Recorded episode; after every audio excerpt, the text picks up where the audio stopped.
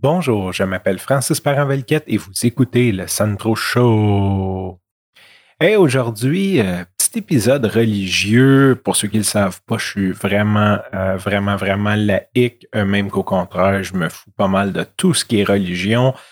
j'ai même pas fait, je suis baptisé catholique et je n'ai même pas fait ma confirmation en sixième année. Dans ces années-là, c'était assez mal vu. On avait un cours qui s'appelait catéchèse ou enseignement religieux, peu importe.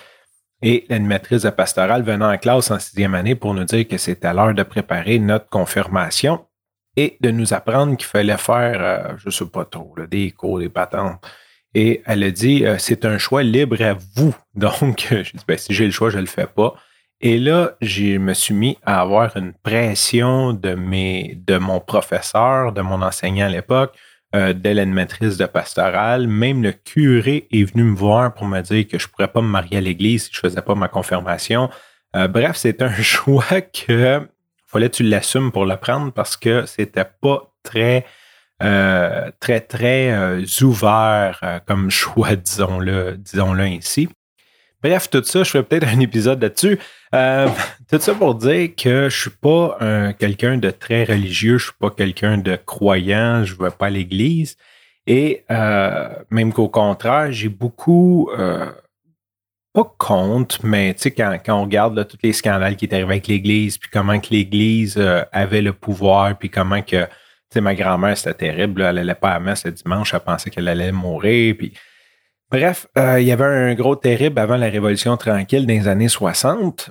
Et euh, hier, en discutant avec mon beau-père, que lui, est sociologue euh, universitaire, puis en tout cas, on, parlait un petit peu. Puis je ne sais pas comment on est tombé sur le sujet de la religion catholique, sûrement parce que j'écoute les pays d'en haut, j'ai du rattrapage à faire là-dessus, puis on parlait un peu de religion. Puis il m'a expliqué que la religion catholique, dans le fond, ça a été bien fort de 1930 à 1960.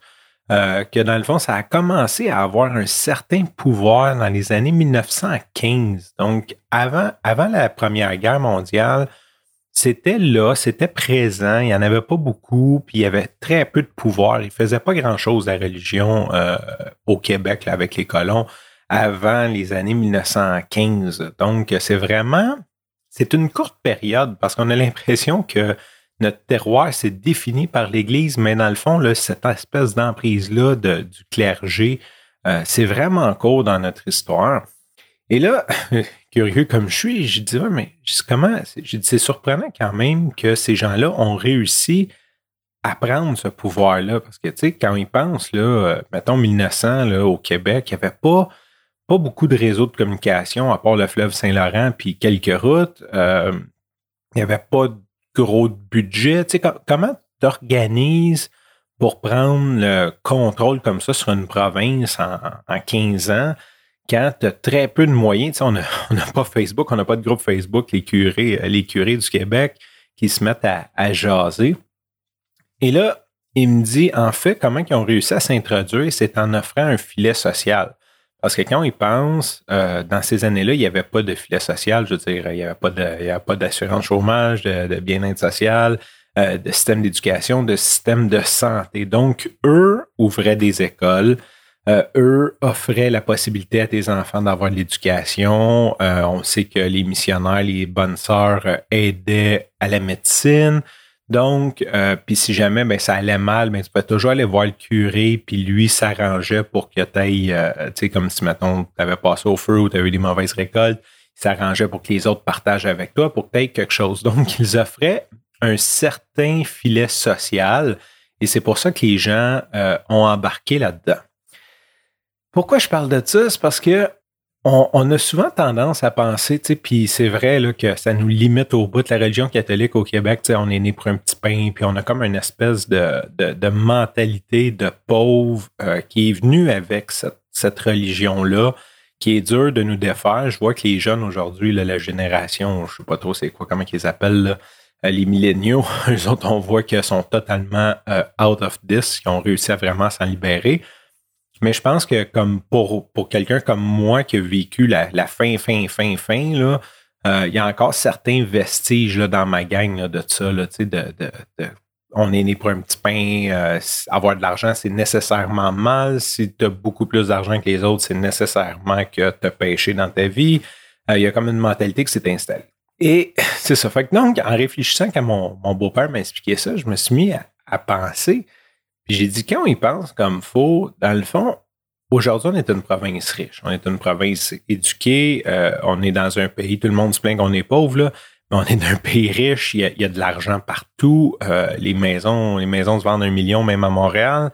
Euh, je veux dire, on, est riche. Sais, même le plus pauvre au Québec a le droit de l'assistance, de l'assistance du BS, grosso modo, puis il a le droit d'avoir euh, un minimum de vie décent malgré qu'il ne travaille pas ou qu'il est mal qui est mal en point. Donc, je veux dire, on est vraiment riche. Et une partie de cette richesse-là, quand on y pense, et là, je veux pas excuser tous les scandales, tous les crimes, tout ce qui n'était pas correct de la religion, provient du fait que eux nous ont offert un filet social à la base. Parce qu'après, ça a été repris, le gouvernement a repris ça de façon laïque. C'est ce qui est arrivé, dans le fond, la révolution tranquille, euh, le rapport parent, tout est devenu euh, laïque, dans le fond. Fait qu'on offre les mêmes services que l'Église, et, mais de façon laïque. Fait que quand on y pense, puis c'est là que je voudrais porter la réflexion, on peut avoir la, religion au bout de, nos peines, de les haïr, de les détester, mais quand on y pense, sont en partie responsables de la richesse qu'on a aujourd'hui en ayant offert une certaine éducation à plusieurs gens. Tu sais, quand je pense comme ma grand-mère, bon, c'est sûr qu'elle, c'était une ouvrière journalière, mais elle avait une sixième année et dans le temps, c'était les sœurs. Donc, elle allait à toute, à partir de, son rang de campagne où elle trayait les vaches le matin. Elle allait euh, à la petite école avec les sœurs et elle a appris à lire, à écrire et à compter. Et sincèrement, malgré sa sixième année, ma grand-mère était capable de me corriger des fautes de français puis de grammaire. C'était, c'était une éducation qui était très stricte. Donc, quand on y pense, grâce à eux, on a eu un certain niveau d'éducation. Euh, comme tout ce qui était euh, études supérieures, c'était les curés, c'était, c'était des, des gens, ce n'était qu'accessible quasi exclusivement par des gens de l'Église. Donc, c'est ça. c'est ce que je voulais partager avec vous, que peut-être regarder l'autre côté de la médaille de la religion, qui nous ont peut-être quand même apporté quelque chose de bien. Ils ont peut-être, malgré, tout ce qu'on peut en penser, ils nous ont peut-être apporté un petit quelque chose de bien et j'aime toujours redonner à César ce qui appartient à César. Donc euh, là-dessus, essayez de penser à ça la prochaine fois qu'on va chialer contre une église. Euh, je pense qu'ils sont en partie responsables du niveau de vie qu'on a aujourd'hui.